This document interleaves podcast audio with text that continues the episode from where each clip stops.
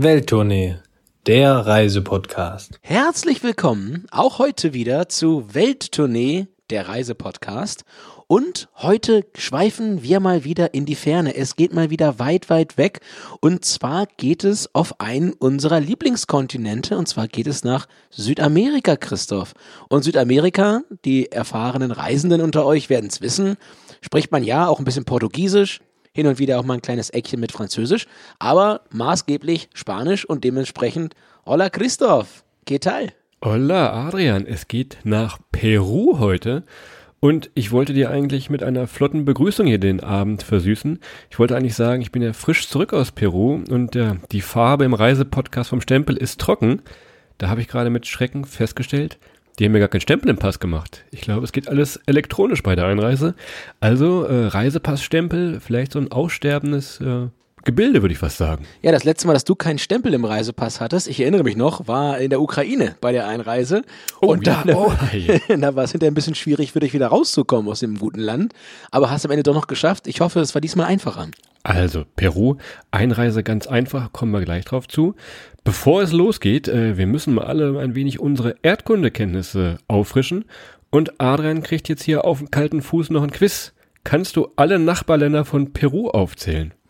Ja, wenn du weißt, an welchem Meer Peru liegt. Na, fang du mal an. Also, ich fange mal an. Ich würde sagen, im Norden Ecuador. Ja.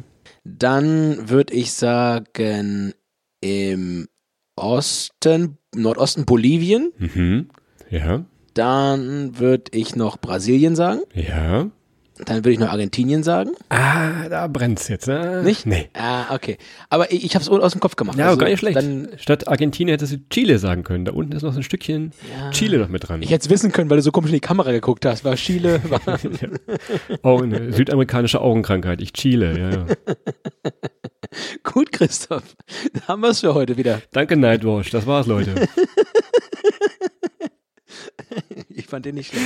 Also Naja. ihr seht, Peru, äh, jetzt gerade auch Richtung Winter ein super Reiseziel und wenn ihr wirklich mal alles haben wollt, äh, Mittelamerika ist ja immer richtig was los, so eine Mischung Stadt, Kultur. Es gibt diese riesen hohen Anden, das ist unser Bergfreund Adrian, der noch ein bisschen was erzählen wird darüber und natürlich Outdoor, ebenfalls ganz wichtig. Und in diesen Bergen liegt natürlich auch eins der sieben neuen Weltwunder. Ihr könnt schon mal googeln oder ihr hört weiter zu. Da geht es dann auch gleich wieder hin. In der Tat. Und wenn ihr nach Peru wollt, die beste Reisezeit ist eigentlich immer, weil Peru natürlich äh, ja zu jeder Jahreszeit spezielle Dinge zu bieten hat. Am besten oder beziehungsweise unser Welttournee-Spezialtipp wäre allerdings im peruanischen Winter, also von April bis Anfang November nach Peru zu reisen. Da regnet es schlichtweg ein bisschen weniger und man kann das zumindest ein bisschen besser planen, dass man nicht nass wird. Aber wie gesagt, eigentlich äh, das ganze Jahres, ja, das ganze Jahr über bereisbar und je nach äh, Region, ja, ergeben sich dann auch mitunter äh, kleine, etwas äh, zeitlich andere Reisezeitpunkte. Und wir hatten schon gesagt, klar gibt's Outdoor-Abenteuer zu erleben. Ihr müsst das schon ein bisschen anders packen, als wenn ihr jetzt äh, nach Thailand fahrt mit dem Turnbeutel, wie wir es uns immer machen. Da könnt ihr schon mal eine Regenjacke mitnehmen oder auch wirklich mal gucken, wie ist das Wetter gerade. Äh, kann schon mal ein Pullover gebraucht werden. Gerade so Cusco, eine dieser ganz bekannten Städte, die liegt schon richtig hoch und da kann es abends auch mal frisch werden. Also da ist schon vorab ein wenig Planung äh, angedacht. Nicht, dass ich nachher noch so ein, so ein Poncho kaufen müsste auf den Märkten. Alles schon gesehen tatsächlich. Naja, ich hätte dich gerne in so einem Poncho gesehen, ehrlicherweise, auch mit so einem schönen Hut. Das hätte dir, glaube ich, ganz gut gestanden, Christoph. Da wärst du auf jeden Fall nicht nass geworden. Aber naja, ich versuche mal eine gute Überleitung, Christoph. Und zwar äh, kenne ich früher aus dem Stadion noch das Lied In Peru, in Peru, in den Anden. Fliegt eine Kuh, fliegt Oh. eine Kuh, kann nicht landen.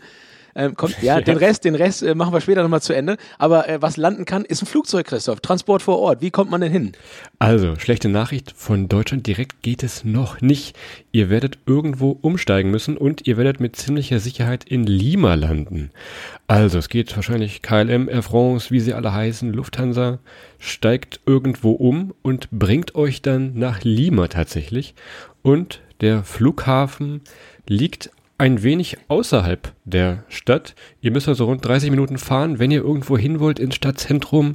Einfach mal gucken. Äh, Taxi ist da tatsächlich die beste Wahl. Ja, und je nachdem, wie schnell ihr unterwegs sein möchtet oder müsst in Peru, man kann natürlich auch einiges, äh, ja, Inland, äh, im Land, äh, man kann natürlich auch einiges im Land fliegen. Nachhaltiger ist natürlich immer eher die Busse zu nehmen, aber es gibt auch die ein oder andere Inlandsverbindung, falls mal wieder schneller gehen muss und ihr dann beim Kompensieren hinterher nicht auf den Cent achten wollt. Und da sind wir schon beim Thema, ähm, wenn es nicht der Flieger ist, dann ist es der Bus. Und Busfahren ist natürlich, wie ihr vielleicht auch schon aus den ja, vergangenen äh, Folgen aus Mittel- und Südamerika wisst, ein absolutes äh, Highlight ja, auch in, in Peru. Und äh, in Peru ist es relativ einfach. Ihr könnt die, ja, die Distanzen eigentlich auf zwei Arten und Weisen unterteilen. Und zwar ist das einmal die, die Mittelstrecke, das sind dann die Kollektivos und äh, die Überlandbusse, die dann eher die Langstrecken fahren. Und die Kollektivos sind dann so kleine neun bis zwölf Sitzer und ja, da fahren alle einfach mit. Es geht einfach einsteigen, nach dem Ziel fragen und nach dem Aussteigen gebt ihr dem Fahrer sein Geld und er nimmt sich dann, oder beziehungsweise ihr haltet ihm einfach ein paar Geldscheine hin und er nimmt sich dann das raus, was er meint zu brauchen. Und äh, ja, ganz wichtig natürlich, Christoph, die Kenntnis der aktuellen Latino-Hits. Ja, die helfen, die, die Fahrt zu überstehen. Stimmt, Aber hinterher ja. kennt man sie auf jeden Fall alle. Also musikalisch, sage ich mal, äh, in meiner altbewährten Art à la Bonbon. Das ja. Stimmt tatsächlich. Wenn ihr längere Strecken fahren wollt mit dem Bus, gibt es äh, Überlandbusse. Das sind dann wirklich Riesenteile, so Doppeldeckerbusse.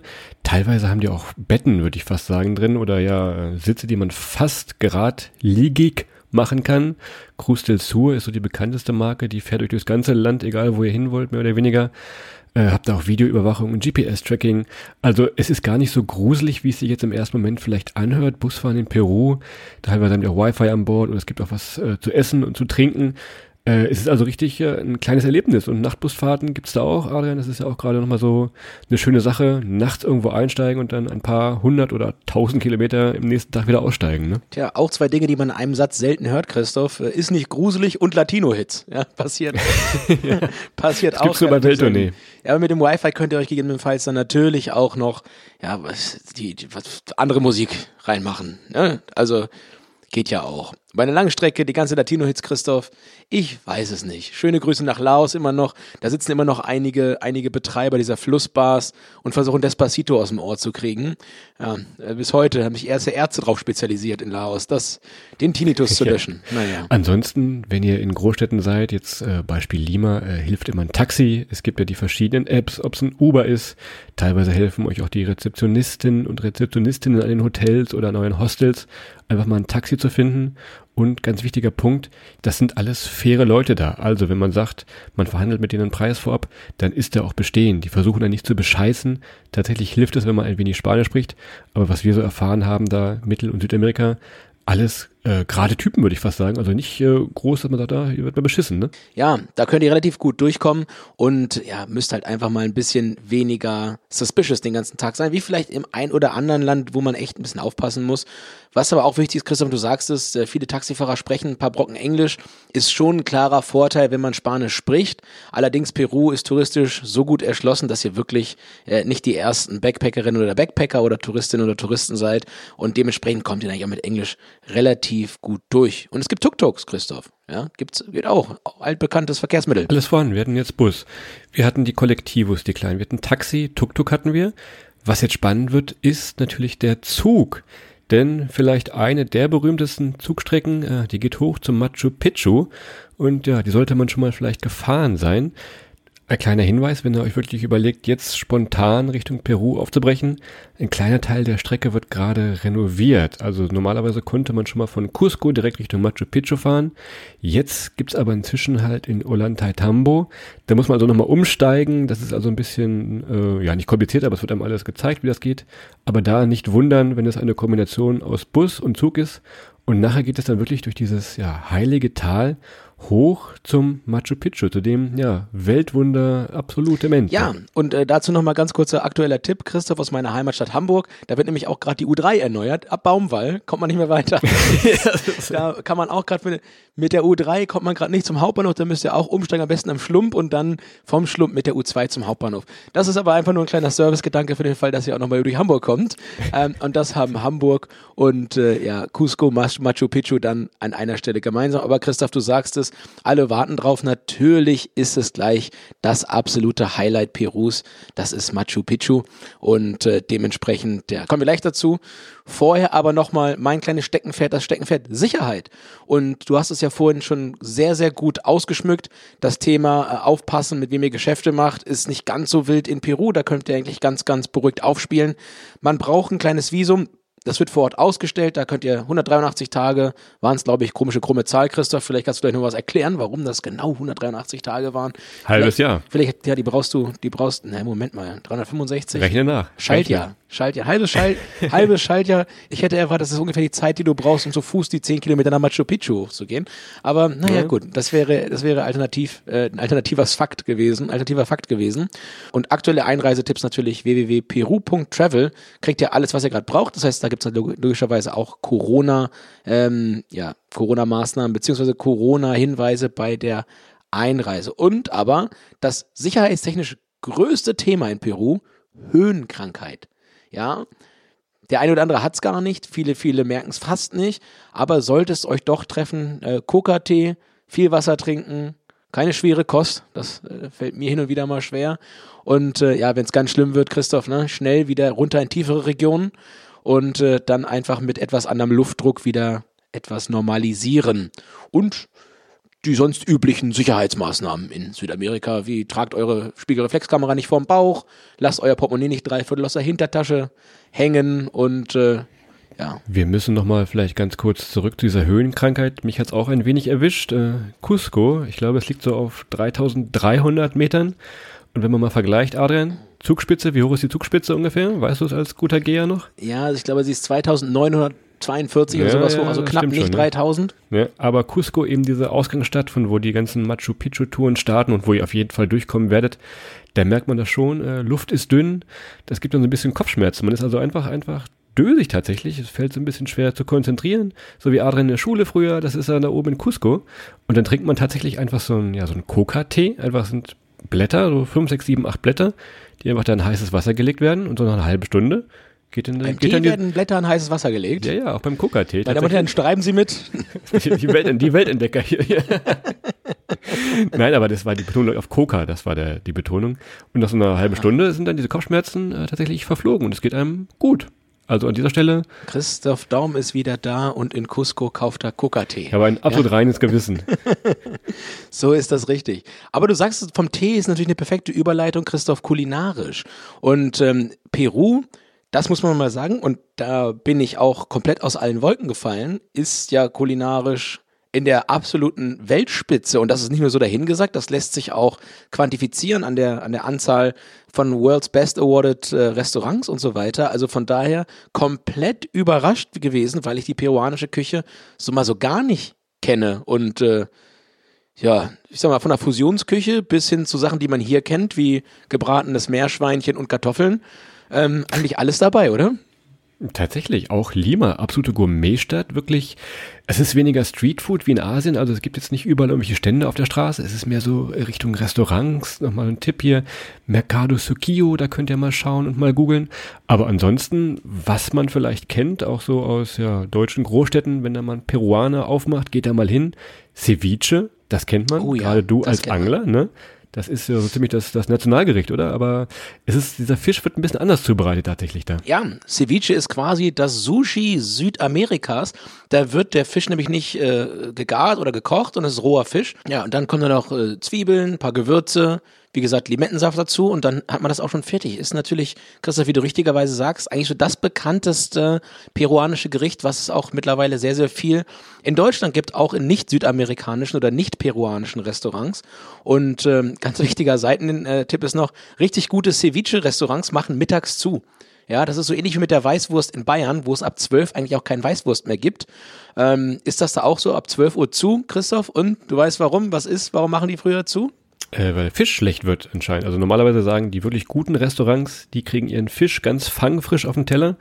Ja, und nach einem halben Tag ist ja schlecht, ne? Also von daher, also wenn ihr wirklich gutes Ceviche essen wollt, dann gerne um die Mittagszeit herum. Äh, bis mittags soll das gegessen sein. Das ist eine vertrauensbildende Maßnahme. In der Tat. Zweiter Punkt, äh, und vielleicht der wichtigere, gerade wenn man wie ich jetzt nicht so der Fischfan ist tatsächlich, Lomo Saltado. Also, das ist vielleicht so der Top 2 Gerichte in Peru, ist äh, im Rezept klingt das ganz einfach, schmeckt aber ganz fantastisch. Ist einfach Fleisch angebraten in einer Art Sojasauce, wird dann mit Reis und Pommes serviert, noch ein paar Zwiebeln dazu. Das klingt ganz, ganz einfach, aber wenn ihr mal die Gelegenheit habt, das äh, A zu Hause zu probieren irgendwo oder B wirklich in Peru, macht das. Also ihr wollt äh, nicht wieder was anderes essen, würde ich fast sagen. Kriegt man auch für einen guten Kurs da, ob jetzt im feinsten Feinschmecker-Restaurant oder bei Oma Erna an der Ecke äh, gibt das ebenfalls. Ganz mutige, probieren es auch mal mit Alpaka-Fleisch. Das habe ich mich nicht getraut. Äh, die habe ich da lieber gestreichelt, die Jungs und Mädels. Und noch mutigere trauen sich das Ganze mit Soße, statt mit Christoph Soße zu essen. Ähm, dann seid ihr wirklich richtige, richtige Risk-Taker. Oder, was aber auch noch mal so ein wenig herausfordernd ist, das ist äh, äh Kui. Das ist äh, gegrilltes Meerschwein am Stück. Und äh, jetzt nicht erschrecken, das sieht halt ein bisschen aus wie so, wie so ein Wiener Schnitzel. Also das, das Meerschweinchen streckt da alle Viere von sich und liegt dann oh. da paniert auf dem Teller. Also es ist schon ein bisschen gewöhnungsbedürftig, aber ich sag mal so, einer von uns beiden hat es probiert und wir haben uns danach darauf geeinigt, dass das gar nicht so schlecht geschmeckt hat und gar nicht so. Der andere sitzt hier in Tränen vom Mikrofon gerade. Ja, dass du bei Tränen erkennen kannst durch, das, durch, durch die Kamera. Naja. Das muss ja ein gutes, gutes, gutes Mobilfunkgerät sein. Naja, sei es drum. Danke, Steve Jobs. Also, ansonsten noch als Kleinigkeiten, wenn ihr wirklich mal sowas wie Streetfood sucht, Empanadas, das sind diese Teigtaschen. Ich glaube, die werden auch in Deutschland immer jetzt populärer. Die sind gefüllt mal mit, ja, mit einer Art Hackfleisch, Schaf oder mit äh, Hähnchen, je nachdem. Aber das kann man wirklich mal so nebenbei auf die Hand tatsächlich für ein paar Zoll, so wie die Währung da heißt, kann man das tatsächlich bestellen. Ich finde es ja immer wieder, ich finde immer wieder spannend, wenn die gleichen Sprichwörter es einmal um die Welt geschafft haben. Ich kenne das, ich kenne das aus der Restaurantszene, da bin ich ja mittlerweile ein bisschen unterwegs. Da heißt es immer, wer, wer paniert, hat was zu verbergen. Und den gleichen Spruch haben wir, den gleichen Spruch haben wir da drüben auch gehört. ähm, bei einem guten Empanadas-Koch. Aber an der Stelle trotzdem ist es halt immer sehr, sehr gut geschmeckt und wirklich ganz tolles Essen. Und ja, natürlich ist es dafür dann natürlich dann auch äh, verschiedene Sachen, die übrig geblieben sind, so in einen Snack wieder reinzumachen, der dann sehr, sehr gut schmeckt. Sowas, was bei uns der Eintopf ist. Letzter Punkt zum Thema kulinarisch, natürlich die Getränke. Wir oder ich versuche Adrian jetzt seit einigen Jahren, Monaten ein wenig in das Kaffeetrinken äh, heranzuführen und der Peru, riesiger Kaffeeproduzent weltweit, Coffees de, del Peru, ganz bekannte Marke, gibt viele Specialty Coffees, die also wirklich, wirklich gut schmecken. Schaut da einfach mal vor, so ein bisschen bei Google Maps rum, wo es guten Kaffee gibt müsst ihr dazu wissen, manchmal werden die perfekten Bohnen natürlich lieber nach äh, USA oder nach Europa exportiert, statt im Land zu bleiben. Aber trotzdem gibt es da auch vor Ort, gerade so in Lima, gibt es da wunderbare Cafés tatsächlich, die man probieren kann und die schmecken wirklich gut. Adrian nickt, also er ist äh, inzwischen auch Espresso-Fan, wenn es mal schnell gehen muss. Ja, genau. Ich bin riesen Espresso-Fan, weil der geht einfach am allerschnellsten. Der ist immer ratzfatz da. Und ähm, wenn ihr mit dem Kaffee trinken fertig seid und wenn ihr dann sehr, sehr wach seid und gucken wollt, dass ihr wieder ein ganz bisschen entspannter und müder werdet, Christoph, äh, empfehlen wir ein Pisco Sour. Ja, Pisco Sour ist quasi ein Traubenbrand, der dann, äh, ja, so ähnlich wie ein Whisky Sour mit Eiweiß und Eis und ein bisschen Zucker äh, aufgeschüttelt wird. Ein bisschen Limette kommt häufig noch rein, so wie in ganz, ganz viele Sachen in Südamerika. Übrigens, Limetten sind da wirklich, ja, Geschmacksgeber für alles und ich liebe Limetten. Spoiler hier, ähm, kleiner, kleiner Shoutout an die Limette an dieser Stelle großartigste Frucht vielleicht. Und äh, ja, drei, vier Pisco Sauer, Christoph, und dann ist der Abend doch auch schon gerettet. Wo jeder irgendwo auf der Welt seine Tequila-Story hat, habe ich hier meine Pisco-Story. Also wir haben einen Kollegen hier in Barcelona, der bekommt immer aus Peru äh, den besten Pisco geliefert und ja, wird hier verköstigt. Also der knallt schon richtig rein. Das ist wirklich der Brand, äh, ja, das ist am nächsten Morgen nicht so schön. Und Kater in Cusco auf 3000 Meter Höhe, kann ich schon mal sagen. Faktor, Faktor 3. ja, das ist ein Fak sogenannter Faktor 3 Kater. das stimmt tatsächlich. Aber auf jeden Fall probieren. Gerne auch einfach mal so zum, als Nachtisch. Wenn ihr jetzt äh, noch mehr kulinarisch interessiert seid, dann hört doch mal in den Entdecke Peru Podcast rein. Da gibt es verschiedene Folgen, die 12., 13., 11 und 4. Da geht es um Superfood, um die Gastronomie und ebenfalls auch um die Cafés del Peru die erzählen noch ein bisschen mehr dazu, als dass äh, wir beiden das hier so können.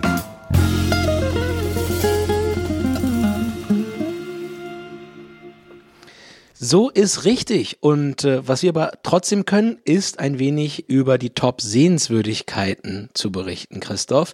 Und jetzt geht's im ersten Zuge natürlich, ja, wohin? Wie immer, in die Hauptstadt. Und normalerweise sagen wir ja immer, Großstädte meiden. An der Stelle würden wir uns mal einen halben Schritt zurückwagen von dieser Grundthese, die wir normalerweise vertreten und äh, würden ganz klar sagen, Lima nicht nur als Stopover nutzen.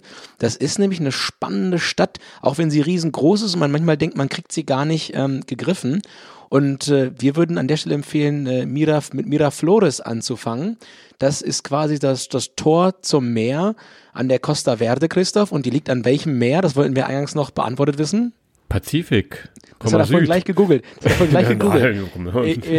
Ich, ich, möchte, ich möchte, ich möchte den, den, die Google-Karte ziehen. Das ist ein VAR. Den Videoschiedsrichter bitte. Einmal, einmal hier eingreifen. Miraflores, so das äh, bekannteste Stadtviertel auch zum, aus dem touristischen Bereich, aber auch Einheimische gehen da gerne flanieren. Hast eine wunderbare Promenade, auf dem du auf den Pazifik, Ausrufezeichen, äh, schauen kannst tatsächlich. Wunderbare Cafés, auch nochmal zum Thema Café del Peru kann man genau da finden. Und ansonsten einfach ein bisschen in den Parks herumlaufen, ein bisschen Street Art begutachten. Das ist äh, da schon wunderbar möglich. Und kleiner Tipp hier nochmal ganz schnell zum kulinarischen La Lucha. Das ist so die Fastfood-Kette in Peru, ist aber irgendwie nochmal ein anderes Fastfood und nicht so, wie ihr das kennt. Probiert das mal aus oder googelt es vorher mal. Gibt es da auch an jeder Ecke in äh, Lima, in Miraf Miraflores im Stadtviertel. In der Tat. Und dann hatte Christoph uns ja noch ein äh, Weltkulturerbe versprochen. Und äh, da geht's dann ins Künstlerviertel, wo ich mich natürlich sehr, sehr wohl fühle, Christoph. Ähm, ins Barranco. Ja, viele Museen, viele Straßenkünstler. Ähm, bei den Museen zum Beispiel ähm, Mario Testino, Pedro de Osma, ja, das sind nur so zwei handverlesene, Christoph, von denen ich dir heute mal erzählen wollte. Handverlesen, du hast dich gerade verraten, du hast abgelesen, ich habe es genau gesehen. Von der Hand gelesen, Christoph. Ja. Aber, und jetzt komme ich wieder auf sicheres Terrain, da erwischte mich jetzt nicht auf dem kalten Fuß. Ähm, abends natürlich äh, dort ganz, ganz tolle Bars und Restaurants, Clubs, also da abends Ceviche und einen Pisco Sauer, das ist der genau richtige Ort und tagsüber einen wunderbaren Café, wie Christoph das vorhin richtig ähm, erzählt hat, in den, ja, oder einfach in die äh, Cevicheria und da ein bisschen Fisch essen. Also Lima gerne als Ausgangspunkt nehmen, wenn ihr wirklich viel Zeit habt und jetzt nicht mit den 30 Urlaubstagen, die wir haben, umkommen müsst, ähm, könnt ihr vielleicht nochmal so einen Zweitagestrip von Lima aus machen, äh, raus in die Wüste nach Chanquillo. Ist ja eine Wüste und äh, diese ganzen Gebäude, die mal standen, die verfallen so langsam. Also kann man sich das ein wenig wie so ein, ja, so ein Lost Place vorstellen. Ganz spektakulär, wie der Sand sich so die Gebäude wiederholt. Dauert so, oh, ich, es waren so sechs Stunden vielleicht, tippe ich nochmal äh, die ihr dann rausfahrt, nehmt euch ein gutes Buch mit oder guckt einfach aus dem Fenster. Das lohnt sich dann auch schon, wie dann die, die Großstadt hinter einem verschwindet und man so langsam in die Wüste eintaucht. Genau, und wenn es das nicht sein soll, dann schaut doch mal vorbei in Cusco. Ich meine, da müsst ihr gleich eh lang, wenn ihr ans legendärste, beste, größte Schauspiel dieses Landes reisen wollt. Und Cusco ist definitiv auch einen kleinen Aufenthalt wert. Ist eine spektakuläre Höhenlage, wie Christoph richtigerweise sagt. Ja, Leute wie ich nutzen das, diese dreieinhalbtausend Meter, insbesondere für, für Konditions- und Lauftraining. so ein Blödsinn. Kennt ihr Maikäfer, wenn die auf dem Rücken liegen? Genauso hat Arend auch gepumpt. Eine Lüge hier. Also wenn man da drei, vier Tage oben war, ist man unten auf jeden Fall ja, schneller, habe ich das Gefühl gehabt. Und man konnte ein bisschen länger laufen. Aber es ist jetzt mal, um jetzt auch da nochmal wichtig, äh, meine, mein Biologie-Grundkurs äh, nochmal hervorzuholen, Christoph, ist natürlich so, dass man da oben die roten Blutkörperchen trainiert, mehr Sauerstoff aufzunehmen, weil man eben weniger Sauerstoff in der Luft hat in diesen Höhen. Man kommt da trotzdem irgendwann klar. Wenn man dann wieder runterkommt, hat man natürlich eine viel bessere Sauerstoffversorgung, äh, als man vorher hatte. Ihr merkt schon, also das mit der Höhenlage ist wirklich ein Issue mehr oder weniger. Wenn ihr von Lima Seelevel, also wirklich Level 0, dann hoch auf 3000 Meter hochkommt, äh, das kann schon mal reinhauen.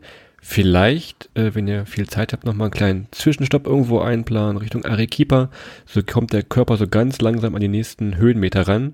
Denn von 0 auf 3000, ja, das knallt schon ganz schön. Wenn ihr dann aber da seid, wirklich spektakuläre Stadt. Ihr habt da einen tollen Plaza de las Armas, ist so der Hauptplatz. Steht eine Kathedrale, verschiedene, ja, kleine Shops, kleine Gassen gehen von da aus das Cusco war früher mal ja das äh, der Mittelpunkt der Welt tatsächlich, als die Inka noch regiert haben, war das äh, deren Hauptstadt. Und von da äh, ging alles aus, sowas wie Rom in Europa war, war Cusco damals äh, für die Inka. Und tatsächlich so ein bisschen äh, kann man das auch noch fühlen. Ist eine wirklich eine spannende Stadt tatsächlich da mal hochzufahren. Und ich bin mir sicher, ihr kommt da auf jeden Fall vorbei, denn ihr wollt ja äh, Richtung Machu Picchu. Da kommen wir gleich noch zu. Aber in der Tat und in der Not, wie gesagt, äh, es hört sich jetzt vielleicht ein bisschen groß an, also mit der Höhenkrankheit. Man merkt das und wenn man es merkt und es wird schlimmer, dann fährt man halt wieder runter. Das geht alles, aber das ist normalerweise kommen da alle durch. Und äh, wie Christoph vorhin aber richtigerweise schon sagte, so ein bisschen Coca-Tee und dann geht das schon wieder weiter. Dazu noch zwei, zwei Pisco Sauer und dann seid ihr schon wieder ganz weit vorne, ähm, was das Durchhalten auch auf der Höhe angeht. Und auf dem Weg nach Machu Picchu, Machu Picchu liegt, und du hast es, du hast es für dich entschieden, eine der Top drei Landschaften der Welt, hast du gesagt, geht's ins Heilige Tal. Und äh, ich würde sagen, es ist wahnsinnig beeindruckend. Es hängt viel vom Wetter ab, wenn man da ist. Also je schöner das Wetter, desto schöner das Heilige Tal aber es ist einfach wahnsinnig faszinierend. Du sagst es ja gerade, die Inkas waren mal ja quasi eine, eine, eine südamerikanische Macht und was dort geschaffen worden ist, schon vor vielen, vielen äh, hundert Jahren, ist einfach ja, beeindruckendst. Und äh, wir müssen das weiter sagen, wir sind weiterhin auf 3000 Meter Höhe. Denkt dran, Zugspitze war so knapp 2,9, sagte Adrian. Also ihr seid über der Zugspitze und habt da einfach dieses heilige Tal äh, mit den verschiedenen kleineren und größeren Dörfern, die sich dann entlang schmieden. Rechts und links gehen dann die Anden hoch. Ich glaube, die werden bis zu 6000 Meter nochmal hoch. Das ist also ein richtig verrücktes Bild, wenn man da durchfährt, gerade so Richtung Sonnenuntergang. Wunderschön. Wir posten bei unserem Instagram-Account mal ein paar Fotos davon. Aber das macht schon Spaß auch gerade so äh, Olantai Tambo, könnt ihr euch überlegen, ob ihr das nochmal so als wenig als Zwischenstopp nimmt, bevor es dann hoch zum Machu Picchu gibt. Da gibt es verschiedene Ruinen, die es da zu besichtigen gibt, gerade von den Inkern. Ihr könnt euch da ein Kombi-Ticket holen, dass ihr dann die verschiedenen Sehenswürdigkeiten im Tal tatsächlich mit einem Ticket alles besuchen könnt. Aber das macht schon Spaß und ist wirklich schon beeindruckend, wenn man äh, mal überlegt, wie es äh, früher gebaut wurde und was jetzt noch stehen geblieben ist und was man noch alles so besichtigen kann. Tatsächlich Olantai Tambo tatsächlich unaussprechlich, aber ausgesprochen gut. Oh, Oho. Christoph, da hast du aber doch mal ein Stündchen gesessen heute, um dir das auszudenken. Ich gratuliere, sehr gut, sehr, sehr gut. Das macht die Überleitung relativ einfach zu Machu Picchu, denn äh, da haben sich die damaligen Architekten auch was ganz Besonderes ausgedacht und dementsprechend gilt hier keinerlei Ausreden da muss man hin. Also egal, was von den vorherigen Dingen ihr vielleicht äh, ausklammern wollt, weil ihr keine Zeit habt oder was auch immer, Machu Picchu ist logischerweise ein Must-Do. Und ihr wisst von uns, dass wir auch hin und wieder mal ganz große Sehenswürdigkeiten einfach weglassen. Aber das ist in dem Fall äh, nicht möglich. Und den Eintritt hat sogar Christoph gerne bezahlt. Mit einem Lächeln hat er, hat er da das Geld rübergegeben und ist dort ja zu Machu Picchu hingereist. Und das geht mit Zug und es geht mit dem Bus. Und äh, man sollte es tun, man sieht sowas nie wieder irgendwo anders auf der Welt. Genau, ihr müsst ein wenig Geld ausgeben, denn du sagtest gerade, äh, man muss Eintritt bezahlen, man kriegt dann so eine Uhrzeit zugewiesen. Das ist eine, eine Richtzeit. Wir haben dann auch Menschen gesehen, die erst irgendwie vier Stunden später ihr Ticket hatten, aber trotzdem reingekommen sind. Trotzdem, äh, damit man die Besuchergruppen, die ja massenweise da hochkommen, ein bisschen steuern kann, gibt es immer Uhrzeiten auf dem Ticket, das ihr kaufen müsst. Ihr müsst mit dem besagten Zug fahren da oben hoch. Ihr könnt mit dem Bus dann noch weiterfahren gibt's äh, öfter mal schon lange Schlangen am frühen Morgen, wenn dann wirklich alle hoch wollen. Also auch da vorab schon mal ein bisschen planen, wie man da hinkommt. Aber trotzdem kann ich es unterschreiben, wie Adrian gesagt hat, macht das. Ihr könnt vielleicht noch eine Nacht in Aguas Calientes schlafen. Das ist so der, der letzte Ort vor dem eigentlichen Machu Picchu, ja, Wolkenstadt nennen wir sie mal. Das macht halt auch nochmal Sinn, dass man schon wirklich direkt früh am Morgen hin kann, wenn sich dann so die Wolken verziehen gibt es da ganz äh, wunderbare Fotos. Und was wir gesehen haben, ganz wichtig in äh, Machu Picchu, wir erzählen ja immer vom Insta-Boyfriend, also von Männern oder Frauen, die ihren Partner, Partnerin fotografieren. Im Machu Picchu gibt es die Insta-Aufseher. Es werden also die ganzen Aufseher werden auch gefragt und müssen da Fotos machen. Ihr kennt sie mit Lama und springend und tanzend überall. Also es ist an jeder Ecke da gibt es dieses Foto, ist vielleicht auch eines der, der weltberühmtesten Motive, die es äh, zu erleben gibt auf unserem Planeten. Das stimmt in der Tat und ich würde behaupten, neun von zehn äh, äh, Schülerinnen und Schülern in Deutschland wissen, äh, wo das ist, wenn sie ein Foto von Machu Picchu sehen. Und Christoph, äh, da oben aktuell natürlich äh, nicht viel los, auch wenn du gerade sagst, es gibt da Zeitslots und so weiter. Er ist logischerweise jetzt relativ ruhig. Also wenn man hinfährt, ja, hat man die Ruinen teilweise für sich alleine. Und das ist für dich auch was Neues, Christoph. Normalerweise ruinierst du Sachen ganz alleine. Das ist, das ist der Umkehrschluss an der Stelle.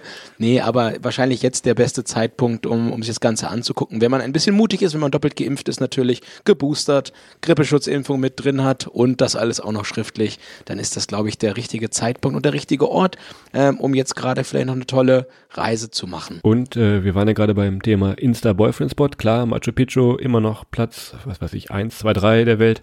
Trotzdem wollen wir noch mal was anderes äh, suchen, denn ihr kennt vielleicht diese Fotos, wo äh, eure Freunde, Freundinnen vor so einem Berg sitzen, der so aussieht wie so ein Regenbogen, also ganz bunte Farben hat im Hintergrund. Das ist der äh, bekannte Regenbogenberg. Den gibt es noch gar nicht so lange tatsächlich. Da ist das Eis dann äh, oben weggeschmolzen und hat dann diese wunderbaren Erdformationen freigelegt. Trotzdem würden wir euch das nicht empfehlen. Achtung, Achtung, äh, dieses kleine Dorf da oben ist auf den ganzen Touristenansturm nicht so richtig vorbereitet und es dauert auch ewig von Cusco dahin zu fahren. Also diesen eigentlichen Regenbogenberg besser nicht besuchen. Du sagst, der, den Regenbogenberg gibt's noch gar nicht so lange in seiner Bezeichnung. Ich würde aber auf jeden Fall, be, be, ich würde auf jeden Fall behaupten, dass der, der Namensgeber der Regenbogenberge der gleiche war, der den Hühnerfelsen in der Halongbucht benannt hat. Also das ist einfach die zwei, ja, die zwei kreativ, Hühner, ja. die da im Wasser stehen. also von daher, gut. Also man weiß, also hätte man sich was überlegen müssen, wie das heißen könnte, man würde auf die Idee kommen. Googelt das mal nach oder wir laden es mal hoch auf unserem Instagram-Kanal. Die Regenbogenberge sind, sind genau das, was man sich unter Regenbogenbergen vorstellt, nämlich ganz, ganz bunte und in verschiedenen Farben verlaufende Berge. Und äh, dementsprechend äh, ja, kriegt man genau das, was man sich vorstellt. Als bessere Alternative aber vielleicht hier zum Richtung Palcoyo fahren. Das ist nicht ganz so überlaufen, ebenfalls wunderschön, auch bunte Farben.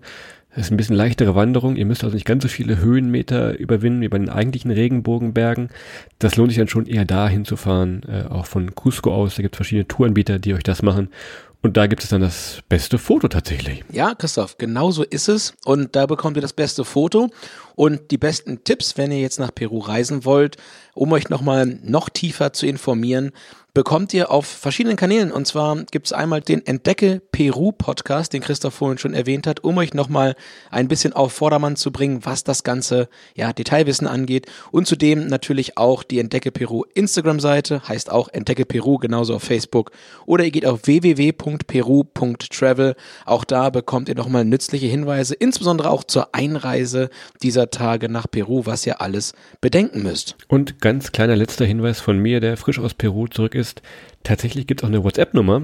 Speichert euch ein, könnt einen WhatsApp-Chat öffnen und die helfen euch dann, wenn ihr mal eine Frage habt zur Einreise oder wenn ihr irgendwo einen Busfahrplan haben wollt. Die helfen euch in Sekundenschnelle, so noch nie gesehen irgendwo im Land. Wir verlinken euch die Nummer mal bei uns in den Shownotes. Super Sache könnt ihr euch einspeichern und für die nächste Peru-Reise dann mitnehmen tatsächlich. Schöne Grüße an euren äh, Roaming-Anbieter an der Stelle. Aber es ist auf jeden Fall hilfreich und nützlich und seht zu, dass ihr im WLAN seid oder dass ihr euch natürlich alter Reisenden-Tipp vor Ort eine kleine SIM-Karte holt. Das ist auch sehr, sehr günstig übrigens. Und dann habt ihr da überall WLAN. Ich würde behaupten, Machu Picchu oben besseres WLAN als äh, in weiten Teilen Westdeutschlands. Aber es ist traurig, das, aber äh, es ist äh, wahr. Es ist tatsächlich so. ja, das ist, das ist wirklich so. Naja, gut. An der Stelle äh, lieber Christoph, liebe Zuhörerinnen, Zuhörer, das war's. wir sind wieder weit über die 30 rübergegangen. Ähm, ein wunderbares Land und äh, ja, dementsprechend hoffen wir, dass es euch sehr, sehr gut gefallen hat, dass ihr ein bisschen Bock bekommen habt, nach Peru zu reisen, euch das alles anzuschauen. Und äh, ja, wir bedanken uns bei euch natürlich auch heute wieder recht herzlich fürs Zuhören, wünschen euch dann einen wunderschönen restlichen Samstag, morgen einen schönen Sonntag und dann Montag einen ganz, ganz fantastischen Start in eure Woche. Vielen, vielen Dank fürs Reinhören. Macht's gut. Bis dahin. Ciao.